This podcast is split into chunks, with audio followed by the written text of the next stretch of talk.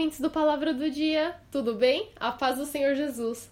Essa semana, quando estava lendo a Bíblia, me atentei a duas passagens conhecidas no livro de Lucas que acontecem durante a trajetória de milagres de Jesus.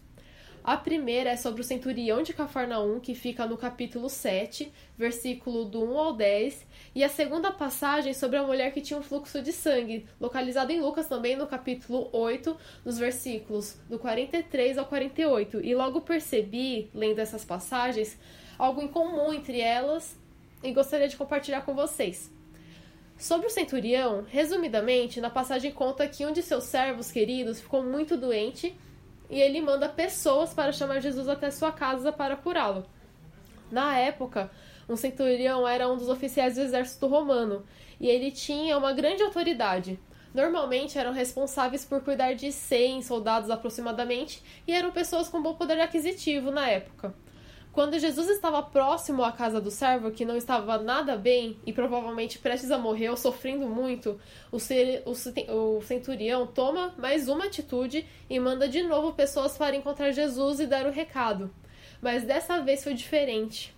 No recado que se encontra no versículo do 6 ao 9, diz assim: Senhor, não te incomodes, porque não sou digno de que entre debaixo do meu telhado e por isso nem ainda me julguei digno de, ter, de ir até contigo. Dize, porém, uma palavra, e o meu criado sarará. Porque também sou o homem sujeito à autoridade, e tenho soldados sob o meu poder, e digo a este, vai, e ele vai, e a outro, vem, e ele vem, e ao meu servo, faz isso, e ele faz. E ouvindo Jesus tudo isso, maravilhou-se dele e, voltando-se, disse à multidão que o seguia: Digo-vos que nem ainda em Israel tenho achado tanta fé. Um dos pontos que me chamou a atenção nessa atitude do centurião foi o seu respeito e submissão em como fala com Jesus. Olhando o papel dos dois no quesito sociedade, não era de se esperar que um centurião falasse dessa maneira com alguém como Jesus lembrando que Jesus pregava de cidade em cidade e convivia sempre rodeado de pecadores. Mas a questão foi que ele viu quem realmente era Jesus e sabia do seu poder e autoridade que estava acima do dele. Fora o ponto principal da passagem, que é a fé que ele teve. Ele tinha convicção que apenas uma palavra de Jesus já curaria o seu servo, e assim aconteceu. Quando os mensageiros voltaram para a casa do servo, ele já estava são, ele estava curado. A outra passagem que mencionei na introdução conta da mulher que tinha um fluxo de sangue. Resumindo a passagem, Jesus passava no meio de uma grande multidão que o apertava de todos os lados, e uma mulher que sofria 12 anos com fluxo de sangue foi em busca de ser curada por Jesus.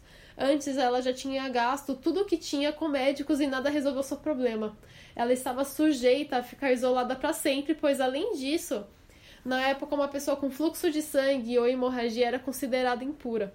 Mas ela viu a solução em Jesus. Então ela entrou no meio da multidão, no meio daquele mar de gente e foi em busca de Jesus. E quando o encontrou, provavelmente fez um grande esforço para tocá-lo, pois sabia que apenas com um toque ela seria curada.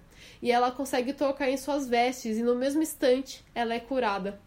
Na passagem do versículo 45 ao 48 diz assim: E disse Jesus: quem é que me tocou? E negando todos, disse Pedro e os que estavam com ele: Mestre, a multidão te aperta e te oprime, e dizes: Quem é que me tocou? E disse Jesus: Alguém me tocou, porque bem conheci que de mim saiu virtude. Então, vendo a mulher que não podia ocultar-se, aproximou-se tremendo e prostrando-se ante ele e declarou-lhe diante de todo o povo a causa por que ele havia tocado e como logo sarara. E ele lhe disse: Tem bom ânimo, filha, a tua fé te salvou, vá em paz. Então, as duas passagens falam de pessoas com status social totalmente diferentes, mas que tiveram fé e reconheceram a autoridade de Jesus para curar e salvar. E também reconheceram que o poder, o poder de Cristo não tem limitações, bastava ter apenas uma palavra de Jesus e cada um, com seu próprio jeito individual, chamaram a atenção de Jesus e tiveram consciência sobre o poder de Deus. Às vezes, achamos que as coisas funcionam sempre do mesmo jeito e que, e que é preciso fazer mil e uma coisa para conseguir algo de, de Jesus, de chamar a atenção de Jesus. Mas, na verdade, o principal é termos fé e paciência, pois se nosso coração está realmente em Deus, tudo será feito conforme a sua vontade. Então não precisamos nos preocupar. Amém? E aí, gostou dessa mensagem? Conhece alguém que esteja precisando ouvir essa palavra? Gostaria de pedir, se puder, para compartilhar essa mensagem com as pessoas que você conhece pelo WhatsApp.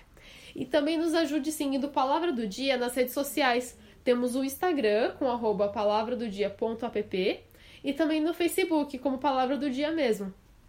Dessa forma, nós vamos conseguir alcançar mais vidas. Você também pode entrar no site no link www.aplicativopalavradodia, tudo junto.com para nos conhecer melhor, tirar suas dúvidas e se sentir à vontade de fazer um pedido de oração. Estamos à sua disposição. Deus abençoe e até a próxima!